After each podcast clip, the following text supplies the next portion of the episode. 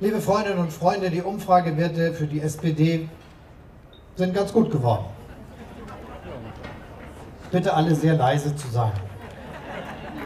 Psst. Es ist schön. Aber es sind noch viele Tage bis zur Wahl. Und wir sollten uns auf das konzentrieren, was bis dahin wichtig und notwendig ist. Jetzt bloß nicht übermütig werden. Zum ersten Mal seit mehr als 15 Jahren liegt die SPD in Umfragen knapp vor der Union oder zumindest gleich auf mit ihr.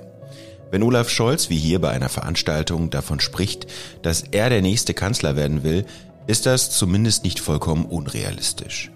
Was macht dieser kleine Erfolg mit einer Partei wie der SPD, die seit 15 Jahren mit wenigen Ausnahmen nur eins erlebt hat. Verlieren. Niedergang.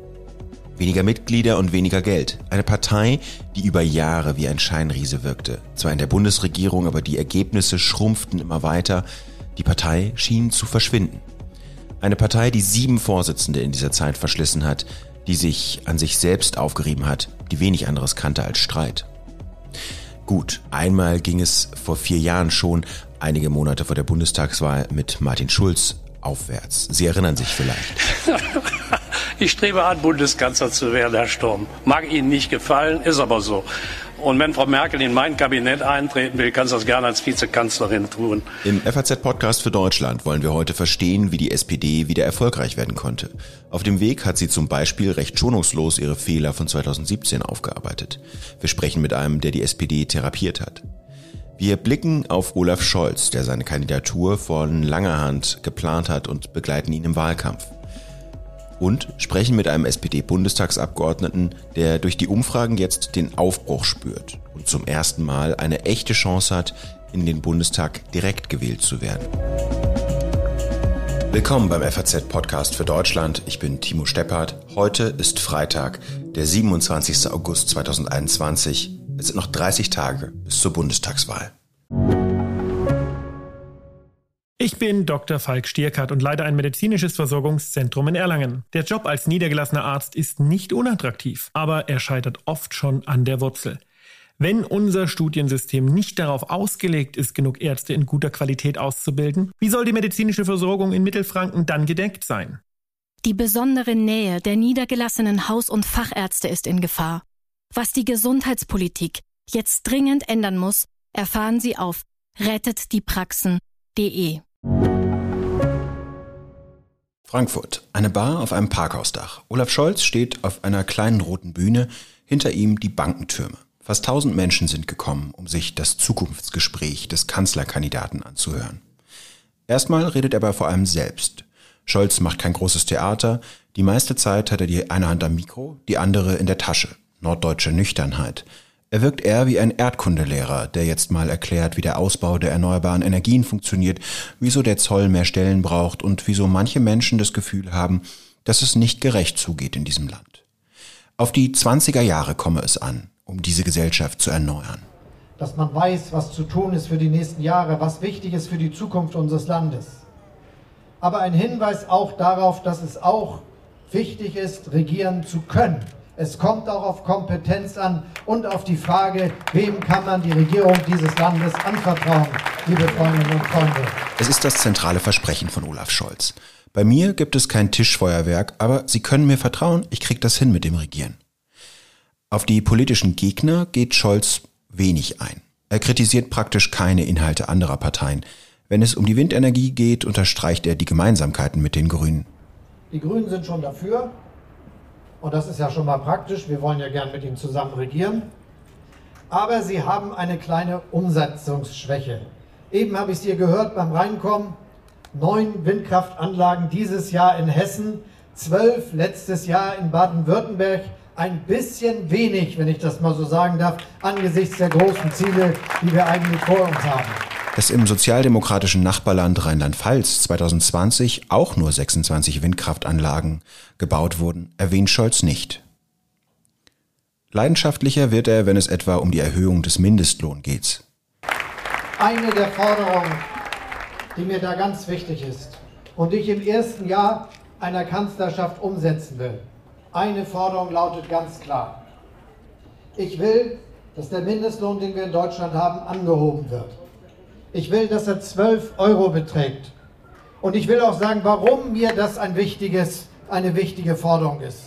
Ja, dann haben diejenigen, die das kriegen, etwas mehr Geld und kommen etwas besser zurecht. Aber es sind 10 Millionen Bürgerinnen und Bürger, die dann eine Gehaltserhöhung bekommen.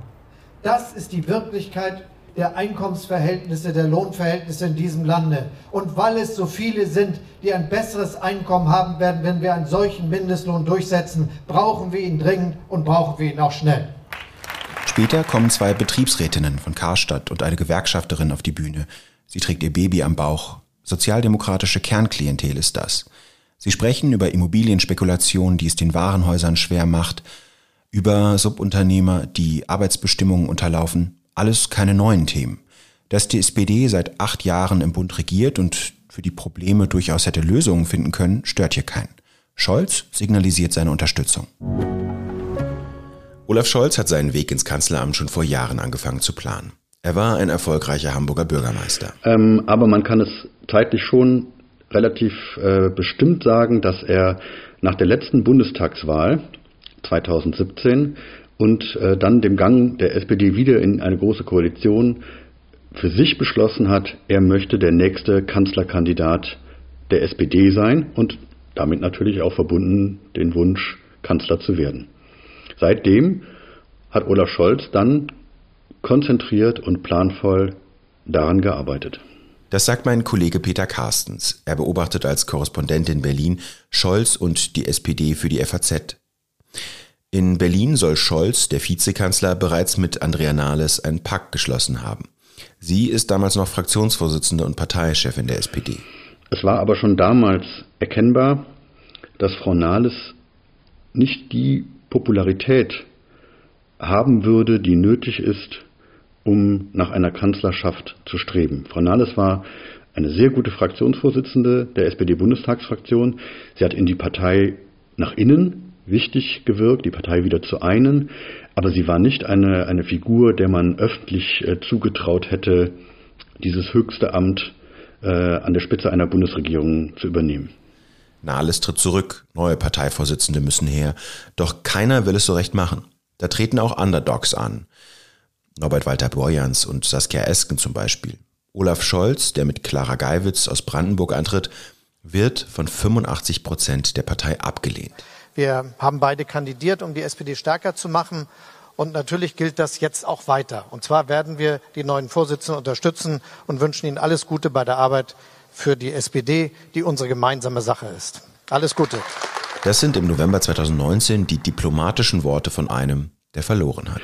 Scholz hat schon nach seiner Niederlage äh, bei der Mitgliederbefragung äh, ein paar Tage oder auch ein paar Wochen gebraucht, um sich selbst wieder auf Kurs zu bringen und vielleicht auch um zu erkennen, äh, dass äh, dieser Niederlage äh, für ihn eine besondere Chance innewohnt.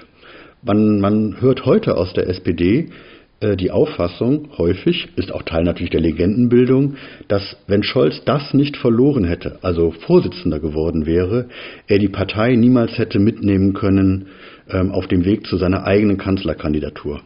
Es brauchte quasi den Umweg über die Niederlage und ähm, den Vorsitz von zwei eher linken äh, Parteivorsitzenden, die wiederum ihn dann am Ende vorgeschlagen haben, äh, um das auch in der Gesamtpartei zu legitimieren. So nach dem Motto, wenn das die beiden schon sagen, dass der Olaf Scholz der Richtige ist, dann, dann wird es eben so sein. Das ist was ganz anderes als so ein Durchmarsch, also erst Parteivorsitz und dann ruft man sich selber quasi qua Amt zum Kanzlerkandidaten aus. Das, den Charme dieser Sache hat Scholz aber nicht sofort erkannt, sondern eigentlich erst im Laufe der Wochen danach. Olaf Scholz arbeitet mit Norbert Walter Borjans und Saskia Esken gut zusammen. Und sie einigen sich früh darauf, dass der in der Bevölkerung beliebteste SPD-Politiker Scholz der nächste Kanzlerkandidat der SPD werden sollte. Vor einem Jahr schon stellten sie die Kandidatur vor, als längst noch nicht klar war, mit wem die Grünen oder die Union ins Rennen gehen würden. Und während Annalena Baerbock und Armin Laschet, die Kandidaten von Grünen und Union, immer weiter an Beliebtheit in den vergangenen Monaten einbüßten, legte der unauffällige Herr Scholz zu. Nur bis vor einem Monat spürte die SPD davon wenig. Sie verharrte bei 15 Prozent. Scholz Berater und der SPD-Generalsekretär Lars Klingbeil, der den Wahlkampf geplant hat, sagen seit einem halben Jahr nun etwa, warten Sie nur ab, bis kurz vor der Bundestagswahl. Da erst würden die Deutschen, so Klingbeil und die Berater, merken, dass nur Olaf Scholz das Vakuum von Angela Merkel füllen kann. Ein Signal der Stärke ist es also eigentlich nicht, dass die SPD in den Umfragen nun gleich auf oder besser dasteht als die Union. Es ist eher ein Ausdruck der Schwäche der anderen Kandidaten. Trotzdem? Na, also im Großen und Ganzen würde ich erstmal sagen, die können ihr Glück kaum fassen. Also, dass das, dass das jetzt so eintritt, das steht natürlich in keinem Drehbuch drin, das die Wirklichkeit schreibt. Das ist ein Drehbuch, das die, die Wünsche oder Träume geschrieben haben. In der Partei ist man aber auch realistisch genug, Scholz allen voran, um zu wissen, wie schnell der Wind sich drehen kann. Das haben Sie ja jetzt erlebt bei Annalena Baerbock. Das erlebt man bei Armin Laschet. Also gerade noch zum Kanzlerkandidaten ausgerufen, Parteivorsitzender geworden und dann plötzlich in wahnsinnigen Schwierigkeiten und Turbulenzen. Das gleiche bei Frau Baerbock. Das kann Olaf Scholz auch noch passieren. Also das ist in äh, Zeiten aufgeregter Wahlkämpfe jederzeit möglich. Deswegen ist die SPD zwar einerseits gerade oben auf, dass das, dass das so klappt. Das spüren sie auch an den Wahlständen, das spüren sie im, im, in der Begegnung mit den Bürgerinnen und Bürgern. Aber ähm, Grund für Übermut ist das, glaube ich, auch in der Partei nicht. Eher äh, den von Scholz vorgeschlagenen Kurs möglichst konzentriert weiter zu verfolgen. Was macht Scholz also aus? Ähm, was mir an Olaf Scholz von Anfang an, jetzt der Begleitung der letzten vier Jahre aufgefallen ist, Olaf Scholz liest viel. Das ist in der Politik schon total selten geworden. Olaf Scholz liest selber Bücher oder äh, beschäftigt sich mit Büchern, äh, die andere Leute geschrieben haben, die sie ihm empfehlen. So, das ist schon mal etwas, was ich also ganz ungewöhnlich finde, dass Scholz versucht, seinem politischen Alltagshandeln, das ist ja oft von Krisen getrieben und in Nachtsitzungen erdacht, dass er versucht, dem ein theoretisches Fundament zu geben. Wie entwickelt sich Weltwirtschaft? Äh, warum ist Sozialdemokratie in ganz Europa so auf äh, den absteigenden Ast geraten? So größere Fragen, also nicht, nicht sozusagen nur das Klein-Klein der nächsten Corona-Verordnung und der nächsten Auszahlung von Hilfsgeldern, sondern sozusagen sich zu beschäftigen mit dem, ähm, was Gesellschaft ausmacht, was Europa ausmacht, was Weltgeschehen ausmacht. Das finde ich eine in unserer Zeit eher besondere Eigenschaft von ihm. Das Zweite, was ähm, mir aufgefallen ist in der ganzen letzten Zeit, in den ganzen letzten Monaten, äh, Scholz bewahrt die Ruhe. Also unangenehme Fragen, schwierige Situationen. Scholz ist ruhig, ruhig bis zum langweilig sein, muss man ja auch sagen. Nicht? Also Interviews mit Scholz im Fernsehen sind sehr anstrengend für die Moderatorin, äh, weil er doch äh, eben sehr konzentriert und ruhig und nicht aus der Reserve zu locken antwortet. Aber diese Ruhe ähm, bringt es natürlich auch mit sich, dass äh, Entscheidungen durchdacht und nicht ähm, ad hoc, hysterisch, sprunghaft getroffen werden. Da gab es in der SPD ganz andere. Zurück in der Rooftop Bar in Frankfurt. Viele sind wegen des Erfolgs von Olaf Scholz gekommen. Eine Frau zum Beispiel will Scholz einfach mal live erleben. Ich habe ihn noch nicht live erlebt bisher und ähm, mal zu schauen, wie, wie sich das anfühlt. Und ich denke, er ist, ähm, er ist ein guter, wirklich ein guter Politiker und er ist sehr authentisch. Das ist, glaube ich, das, was, was ihn wirklich auszeichnet. Und ähm, ich bin froh, dass ich da war. Also ich wirklich, ähm, war wirklich positiv überrascht von ihm. Journalisten schreiben ja gerne, dass Olaf Scholz kein guter Redner sei und die Leute jetzt nicht mitreißen würde. Wie ist es bei Ihnen? Hat er Sie mitgerissen? Ja, er, ist, ähm, er, er, geht auf die Themen direkt ein. Also er ist ähm, tatsächlich niemand, der, der drumherum großartig ähm, ähm blumige Sprache verwendet oder so, sondern er ist wirklich jemand, der, der auf das Thema geht, der auf die Leute zugeht und ähm, das gefällt mir an ihm extrem. Und ich, ich denke, er ist schon jemand, der wirklich zupacken kann. Ich hatte die ganze Zeit gedacht, dass er gute Chancen haben wird ähm, mit den doch etwas schwachen Gegenkandidaten. ich glaube schon auch, dass das mit eben der Aktion der anderen zu tun hat. Und Olaf Scholz kann einfach mit Erfahrung glänzen. Und die SPD hat auch aus den Fehlern der letzten Jahre gelernt, sich da ein bisschen besser und geschlossener aufzustellen. Und da sind natürlich auch jetzt gerade bei der SPD würde ich mal behaupten, noch mehr als bei anderen, auch viele junge Leute mit drin. Und es gibt einen neuen Schwung und eine neue Motivation, da wirklich was zu ändern dieses Jahr. Ein Mann ist extra aus Gießen angereist. Ja, weil ich Olaf Scholz mal live erleben wollte. Ja. Und äh, ja, mich ein bisschen informieren, was ich am Sonntag, äh, am 26.09. wählen möchte. Sie, Sie tragen SPD-Bobbel? Äh, im Eingang. Achso, den gab es. Also Sie sind noch kein SPD-Mitglied. Jo, ich bin auch SPD-Mitglied. bin auch SPD-Mitglied. Aber trotzdem haben Sie überlegt, was Sie wählen? Ja gut, aber ich habe eigentlich bis jetzt immer SPD gewählt. Es auch wieder tun. Die Agendapolitik und das Chaos in der Partei haben ihn zweifeln lassen. Viele Besucher kommen aus der SPD. Viele sind von ihr enttäuscht worden in den vergangenen Jahren. Wegen Scholz wollen sie ihr nochmal eine Chance geben. Wie eine Frau, die auch eine Frage an Scholz stellt. Hallo Olaf, ähm, mein Name ist Saskia Steffen, ich bin Rechtsanwältin und komme hier aus Frankfurt am Main und ich habe eine viel, also für mich allgemeine Frage, die aber doch sehr persönlich ist. Ich bin nach 20 Jahren Mitgliedschaft in der SPD vor zwei Jahren ausgetreten, aufgrund der Frustration, Vorkommnisse in der Partei, die ich dann irgendwann nicht mehr tragen konnte.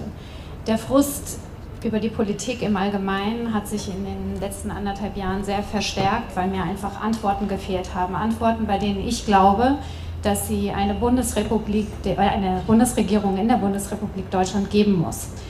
Und ich wüsste jetzt gerne von dir, warum ich am 26.09. meine Stimme wieder dieser Partei geben soll. Ich kämpfe darum, ich kämpfe wirklich, ich bin aber auch so offen wie nie, sie einer anderen Partei zu geben und ähm, wünsche mir, dass du mir jetzt eine richtig gute Antwort darauf geben kannst. Die Scholz Antwort ist wie immer eine Trias. Die wiederholt er immer wieder. Klimaschutz sozial verträglich, Respekt in der Gesellschaft und Europa. Das sind die drei Antworten, die die SPD inhaltlich gibt, für die Scholz steht. War schon mal der Wunsch, den zukünftigen Kanzler dann auch nochmal live zu erleben, bevor die Wahl ansteht. Der Mann ist SPD-Mitglied, kommunalpolitisch aktiv. Im Wahlkampf wird durch die guten Umfrageergebnisse manches leichter. Wenn man ständig Niederlagen einsteckt oder der Trend auch gegen einen ist, fällt es natürlich extrem schwer, weiter zu kämpfen. Und in den letzten Jahren war das ja auch für die SPD häufig so.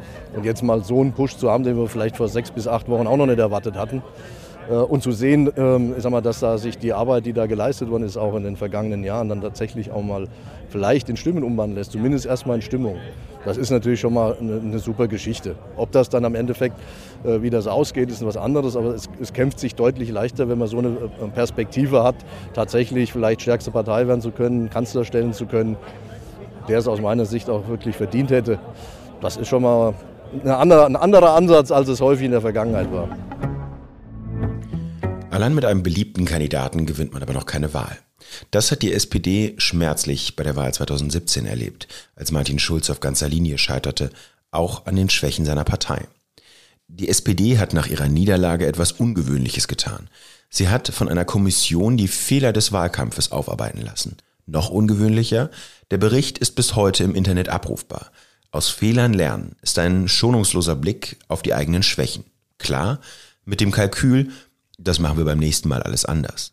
Einer, der in dieser Kommission saß, ist der Journalist Horand Knaub. Er hat viele Jahre für den Spiegel gearbeitet, viel über die SPD geschrieben und arbeitet inzwischen frei.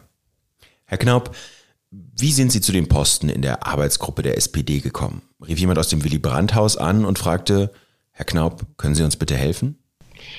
Nein, ich habe ähm, lange die SPD begleitet und auch in diesem Wahlkampf natürlich und hatte dann mit den entscheidenden Leuten auch immer wieder Kontakt und dann immer wieder die Frage gestellt, wie kann das passieren, dass ihr so abstürzt innerhalb eines halben Jahres, fast auf Kanzlerinnenhöhe und dann ein Sturz in den Umfragen von über 10 Prozent.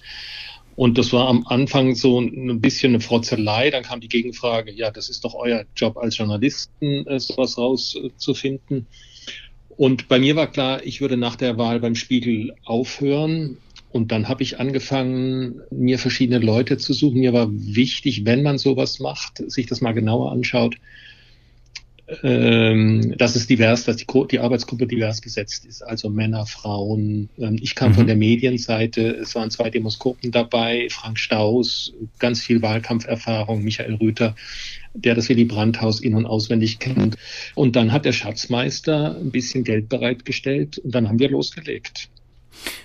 Sie haben mit der Arbeitsgruppe insgesamt 101 äh, Gespräche geführt mit Leuten aus dem Willy Brandt Haus, mit ja, verschiedensten Leuten aus der SPD, um besser zu verstehen, wo die Probleme lagen. Wie sind Sie da vorgegangen? War das dann tatsächlich so, dass Sie in einem Saal, in einem Konferenzsaal im Willy Brandt Haus saßen und dann nach und nach die Leute einvernommen wurden zum Gespräch über die Probleme der SPD? Nein, natürlich nicht. Wir wurden auch äh, ziemlich misstrauisch begleitet, nicht zuletzt vom Betriebsrat im Willy Brandt Haus. Was sind das für Leute? Wer hat den Auftrag gegeben? Was machen die da? Was kommt da raus? Äh, führt das am Ende zu irgendwelchen Stellenstreichungen? Und trotzdem haben wir eine große Bereitschaft gefunden, nicht nur im Willy Brandt Haus, sondern auch darüber hinaus und drumherum mit uns zu reden. Ich glaube, es gab zwei, maximal drei Absagen ähm, und sonst haben sich im Grunde alle mit uns zusammengesetzt. Wir haben das Netz breit aufgespannt. Was würden Sie sagen, ist eine der, oder gibt so, was würden Sie sagen, sind die Kernerkenntnisse dieser Gespräche gewesen? Warum war da zuerst dieser große Erfolg von Martin Schulz, den man noch im März und April sah in den Umfragen und der dann später völlig in sich zusammenbrach? Was ist dazwischen auch auf SPD-Seite falsch gemacht worden? Am Anfang war die Neugier groß auf Martin Schulz. Ähm, es war eine andere Sprache, er kam von außen, ähm, einfach eine andere Tonlage. Ich will das fast ein bisschen vergleichen mit äh, Annalena Baerbock. Insbesondere medial, aber auch das, das, Publikum darüber hinaus ist wahnsinnig neugierig auf so einen neuen Kandidaten. Mhm. Und dann wird der vermessen. Und zwar in einer anderen Art und Weise, ähm, als Angela Merkel oder als jetzt auch Olaf Scholz. Bei Olaf Scholz hat man auch das Gefühl, den kennt man, den begleiten die Journalisten seit 20 Jahren. Eigentlich ist es doch langweilig. Aber Armin Laschet und Annalena Baerbock, Baerbock werden ganz anders ähm, angeguckt. Und dann gibt's da so kleine Stolpereien, die werden dann auch leicht überhöht. Und dann geraten die, und das ist Martin Schulz damals auch passiert, beziehungsweise aus meiner Sicht die Parallele zu heute, zu diesem Wahlkampf, geraten die auf eine schiefe Ebene und werden unsicher. Und es gibt eine, eine Eigendynamik, die die Kandidaten, die ja unter wahnsinnigem Druck und Stress stehen, das macht man sich als Normalsterblicher mhm. nicht klar, werden die verkrampft, ich will es mal so nennen, und kriegen diese Verkrampfung nicht mehr los. Aber ich finde, auch bei Annalena Baerbock merkt man das enorm und bei Armin Laschet auch, der ja ganz viele Interviewgelegenheiten und Talkformate auslässt, offensichtlich aus der Sorge, aus der Furcht heraus, Fehler zu begehen. Eine Sache, die ähm, ich bei Ihnen gelesen habe, die aber auch nachher in den Medien vielfach thematisiert wurde, war, dass die Kampagne nicht zum Kandidaten passte. Also dass Martin Schulz zwar dieses Anfangsinteresse auslöste, das dann aber das später relativ schnell wieder abebbte und ähm, dann eben auch handwerkliche Kampagnenfehler gemacht wurden. Inwiefern ist das denn eine Sache gewesen, aus der die SPD jetzt lernen konnte oder aus der sie jetzt womöglich, das ist ja immer so die Frage, jetzt gerade fragen wir uns ja, woher kommt der Erfolg, ähm, aus denen sie womöglich gelernt hat?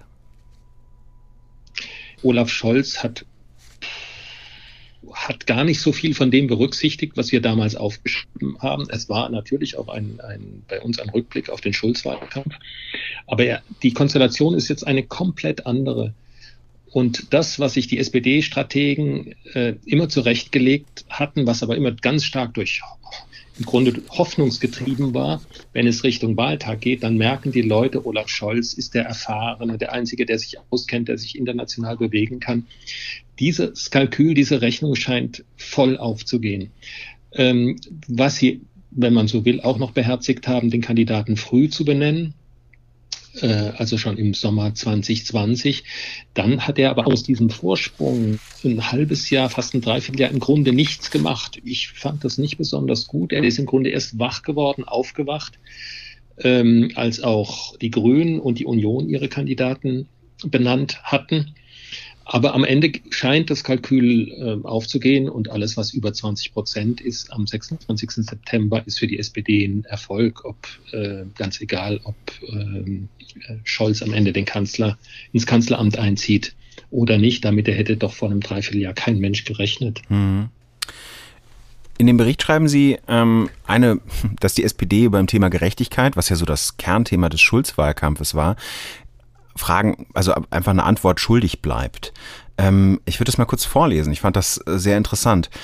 Der Ruf nach Erneuerung ist innerhalb der SPD die Forderung der Stunde und doch alle Organisationsformen, Personalwechsel und sonstigen Erneuerungsbemühungen werden nicht viel bewegen, wenn die SPD nicht zu einer Verständigung darüber gelangt, wer sie eigentlich ist, was sie vorhat mit dieser Gesellschaft und für wen sie Politik machen will, zu welchem Ziel und mit welchen Weggefährtinnen diese Gerechtigkeitslücke, die Sie dann auch beschreiben, ähm, und die anderen Autoren des Berichts, hat die SPD diese Lücke inzwischen gefüllt? Aus meiner Sicht nicht. Nicht nur das, sie bleibt ja auch in diesem Wahlkampf eine Reihe von, von Fragen schuldig. Also zum Beispiel Olaf Scholz kündigt an, ja, die Rente ist sicher. Ich verkürze das jetzt mal ein bisschen. Mhm. Aber wie und wie teuer das wird, sagt er ja nicht. Ein großes Thema Migration äh, ist die SPD seit Jahren eine Antwort schuldig. Beim Thema Klima drückt sie sich auch so weg. Olaf Scholz sagt, ja, wichtig, aber am äh, Kohleausstieg, Braunkohleausstieg 2038, da will er auch nicht so richtig rütteln. Wirklich klarer, äh, deutlicher ist er bis auf wenige Themen, also dass er sagt, Mindestlohn äh, 12 Euro und 400.000 Wohnungen will er bauen und auch weg von der schwarzen Null. Aber das ist es dann im Grunde auch schon. Aber er ist erfolgreich, er ist extrem erfolgreich, ähm, deswegen wird am Ende alles richtig gewesen sein. Von Noran Knaub und Peter Dausend ist Anfang des Jahres das wirklich sehr interessante und lesenswerte Buch Alleiner kannst du gar nicht sein über Bundestagsabgeordnete und ja, Einblicke in das Berliner Politikleben, die man sonst selten liest, ähm, erschienen, kann ich sehr empfehlen. Danke, Herr Knaub, fürs Gespräch. Sehr gerne. Der Erfolg der SPD kann schnell wieder davonziehen. Ein Fehltritt, eine blöde Äußerung, Schwer zu sagen. Also bei der CDU sucht man sicherlich fieberhaft nach solchen Schwachstellen. Also ein Witz dieser Tage besagt, dass die CDU äh, mehrere äh, Privatdetektive angeheuert habe, um Saskia Esken zu finden, damit man äh, die irgendwas sagen lassen kann, was nicht günstig ist für die SPD. Ähm, das, das ist schwierig. Ähm, Olaf Scholz hat eben den Vorteil, dass er schon mehrfach für Spitzenämter kandidiert hat. Er war ja jahrelang erster Bürgermeister äh, in der Freien Hansestadt Hamburg, hat dort also auch nicht gerade leichte Wahlkämpfe überstanden. Das heißt, sein, sein Lebenslauf ist schon relativ gut durchleuchtet. Seine Fehlerliste ist allgemein bekannt. Also auf der Linken seine Zustimmung zu den Hartz-IV-Reformen, da hat er sich ja sozusagen in der eigenen Partei Linken sehr unbeliebt gemacht, dass er den Kurs von Gerhard Schröder seinerzeit als SPD-Generalsekretär verteidigt hat. Es gibt, es gibt auch, es gab und gibt auch Probleme ähm, mit äh, diesen Finanzaffären, Wirecard und äh, Cum-Ex. Ähm, so, dass, da wird die Union und vielleicht auch die Grünen versuchen, was draus zu machen. Ähm, wenn ich das Unbekannte, den unbekannten Stolperstein schon kennen würde, dann wäre das schlecht für Olaf Scholz und äh, interessant für mich, aber ist mir nicht bekannt.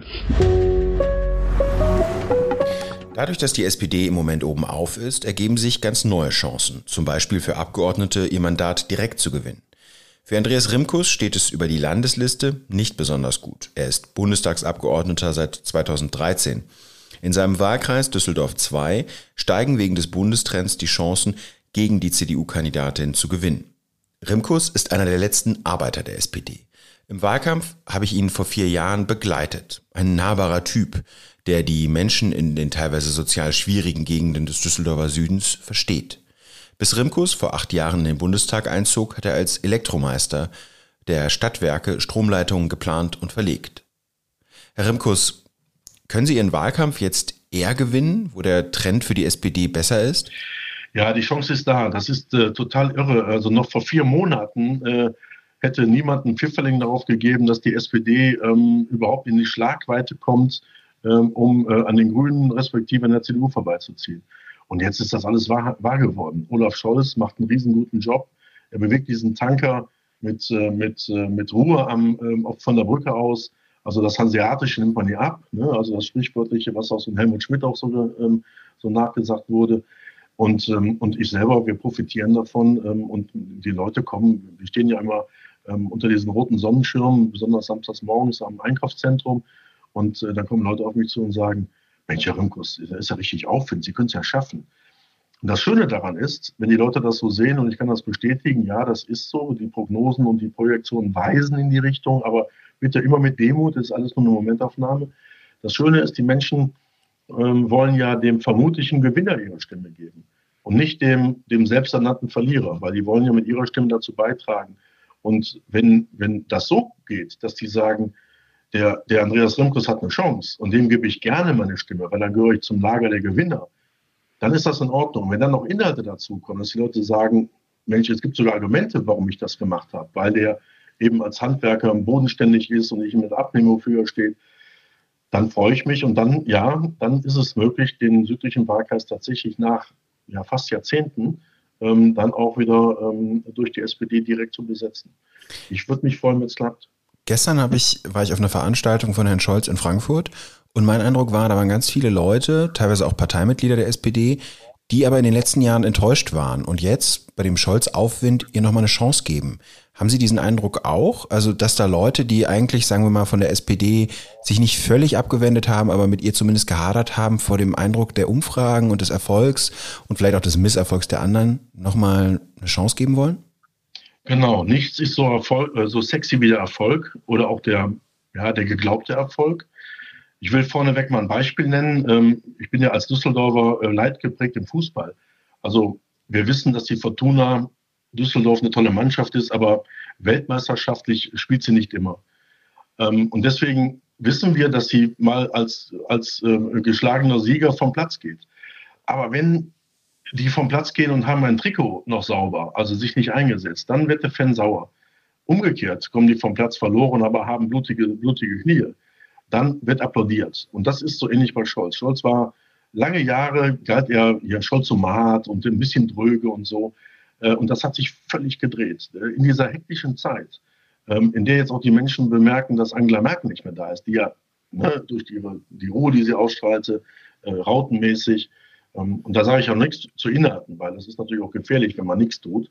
Ähm, aber äh, dieses, die, dieser Nimbus, ähm, ähm, der Olaf Scholz geschadet hat, ist jetzt umgeschlagen ins Positive. Um das auf den Punkt zu bringen, ähm, ich glaube, dass diejenigen, die noch vor, vor anderthalb Jahren Nolaf gerufen haben, ähm, also Olaf darf nicht Parteivorsitzender werden, die sehen das, die sehen das heute definitiv anders. Wenn die Leute zu Ihnen kommen, also wenn die Leute, das sagte jetzt Ihre Mitarbeiter, sagten Sie auch vorher, die Leute kommen teilweise zu Ihnen um auch ein bisschen zu gratulieren nach dem Motto, oh, was ist denn da los? Jetzt läuft ja auf einmal wieder, nachdem sie ja auch, ich habe sie ja vor vier Jahren auch mal begleitet, das ist nicht ganz einfach in manchen Gegenden des Düsseldorfer Südens, da hat man es durchaus auch mit sozial herausfordernden Lagen zu tun. Ja, in der Tat. Also es geht vielen Menschen, gerade im Düsseldorfer Süden, darum, dass die Lebensleistung äh, der Menschen äh, gesehen wird. Da geht es um die Frage, wie kann ich im Alter leben? Äh, schaffe ich das noch mit der kleinen Rente, die da meistens nur zusammenkommt? Die Wohnkosten, also ähm, die Miete zu bezahlen? Ähm, oder stehe ich hier vor, dem, vor ganz großen Problemen? Äh, damit einhergeht aber auch die Frage nach Sicherheit. Im Übrigen ähm, nicht so sehr innere Sicherheit, sondern äh, Sicherheit insgesamt, dass die Menschen sagen, wir brauchen, wir brauchen soziale Sicherheit. Ich will nicht ins Bodenlose fallen. Und ähm, man kann jemanden, der 50, 55 Jahre alt ist, Leben lang gearbeitet hat, nicht sagen, weil dein Unternehmen nicht mehr da ist, pleite gegangen ist, bekommst du nach einem Jahr ähm, nur noch dann ähm, ähm, das Harzgeld, also nach dieser Versicherungsleistung ein Jahr, das in den Tag zwei, bekommst du äh, dann nur noch ähm, äh, abgesenkt und äh, du musst nachweisen, dass du nichts anderes mehr hast. Also die Leute hatten das Gefühl, nach einem Jahr muss ich mich. Aber das ist ja immer noch da. Also die SPD ist ja immer noch, also der Kurs ist ein bisschen revidiert worden, aber grundsätzlich hat sich daran ja erstmal nichts verändert. Ja, doch, es hat sich schon was verändert. Also wie gesagt, Sie, Sie fragten ja nach, was ist das meiste, ja. was die Menschen, und das ist der Punkt. Also genau das, das sind die Fragen. Ähm, würde das äh, als zweites noch, ähm, vielleicht an, um das nochmal ähm, noch mal sagen zu dürfen, äh, was die Menschen natürlich auch bewegt, ist neben dem äh, sozialen Aspekten des Wohnens und so die Mobilitätsfrage. Also ne, die Frage, wie bewege ich mich in der Stadt, ähm, äh, kann ich mhm. mir das noch leisten, Energiekosten, Benzinkosten, gerade in diesen Tagen, wo die CO2-Preise da hochschlagen. Ähm, und Sie haben recht, die, die Frage der Harzreform haben wir auf der Agenda. Ich erinnere daran, dass schon unter Andrea Nahles haben wir ein Sozialstaatspapier gemacht, wo wir klar beschrieben haben, wir wollen eben einen Kurs setzen, weg von diesen Harzgesetzgebungen.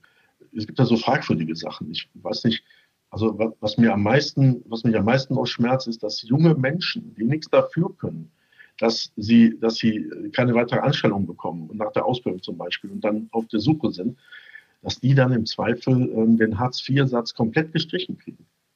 Die haben eine eigene Wohnung und dann haben die, dann sind die existenzlos. Wirklich die, und das darf nicht sein. Man darf dieses, wie, würde man sagen, im Politikersprech, das sozioökonomische ähm, Grundeinkommen, das darf nicht gekürzt werden. Und ich finde, das ist richtig. Das geht nicht. Äh, ich glaube, diese Gesellschaft ist reich genug. Wir können uns das erlauben, ähm, dass es Mitwirkungspflichten gibt. Ist unbenommen. Also, dass man, auf, dass man auch was fordern kann, wenn man was fördert. Beim letzten Mal mussten Sie ziemlich bangen, dass Sie es noch in den Bundestag geschafft haben. Sie sind der Abgeordnete 709, oder? Der allerletzte, der es noch ganz, ganz knapp in den Bundestag geschafft hat. Bis wann mussten Sie am Montag nach der Wahl bangen? Ja, in der Tat. Das war nicht äh, Sonntagabend, sondern Montagmorgen 6.30 Uhr. Ähm, das lag an einem Ausstellungsfehler in Berlin. Ähm, es ging nur um die Frage, welche Landesliste zieht die Berliner oder die NRW-Landesliste der SPD. Es ist dann ähm, zu meinen Gunsten ausgegangen. und ja, in der Tat, das äh, ist ein, äh, eine Wahlnacht, die ich in dieser Form nicht nochmal erleben möchte.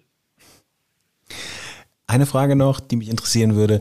Inwiefern sehen Sie eigentlich die Gefahr, dass, ähm, das ist ja eine Sache, die sich in vielen Wahlkreisen stellt, dass sich der Grüne und der SPD-Kandidat gegenseitig so ein bisschen die Stimmen wegnehmen, weil das ja dann doch ein ähnliches Wählermilieu ist und davon womöglich die CDU-Kandidatin oder der CDU-Kandidat profitiert? Ja, das ist in der Tat äh, real. Ähm, das gilt immer, weil wir ja ein Verhältniswahlrecht haben und vor allem auch ein Zwei-Stimmen-Wahlrecht haben.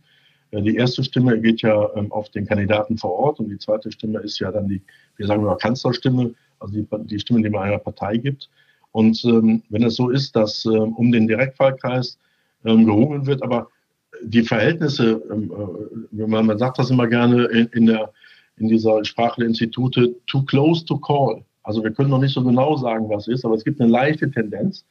Ähm, dann ist das so, dass, äh, dass das sehr spannend wird und dann kann es sein, dass äh, offensichtlich das progressive Lager, was ja partiell größer ist als das konservative Lager, dann dazu führt, dass dann die beiden Kandidaten der progressiven Parteien relative Stärke haben, aber im Zweifelsfall auch eine, eine relativ schwächere Stärke haben wie, wie, der, äh, wie, wie der oder die Kandidatin der konservativen Seite, weil beim, bei der Erststimme, also bei der Wahlkreis, bei dem des Wahlkreises, brauchen sie nur eine Stimme mehr wie, die, wie der zweite. Dankeschön, Herr Rimkus, fürs Gespräch. Mehr Scholz gibt's am Wochenende in der Frankfurter Allgemeinen Sonntagszeitung. Meine Kollegen Friederike Haupt und Konrad Schuller haben mit ihm darüber gesprochen, warum er eine Koalition mit der Linkspartei nicht ausschließt und welche Verantwortung die Bundesregierung für das Afghanistan-Debakel trägt. Das war's für heute im FAZ-Podcast für Deutschland. Wir freuen uns über Ihr Feedback an podcast.faz.de. Schönes Wochenende.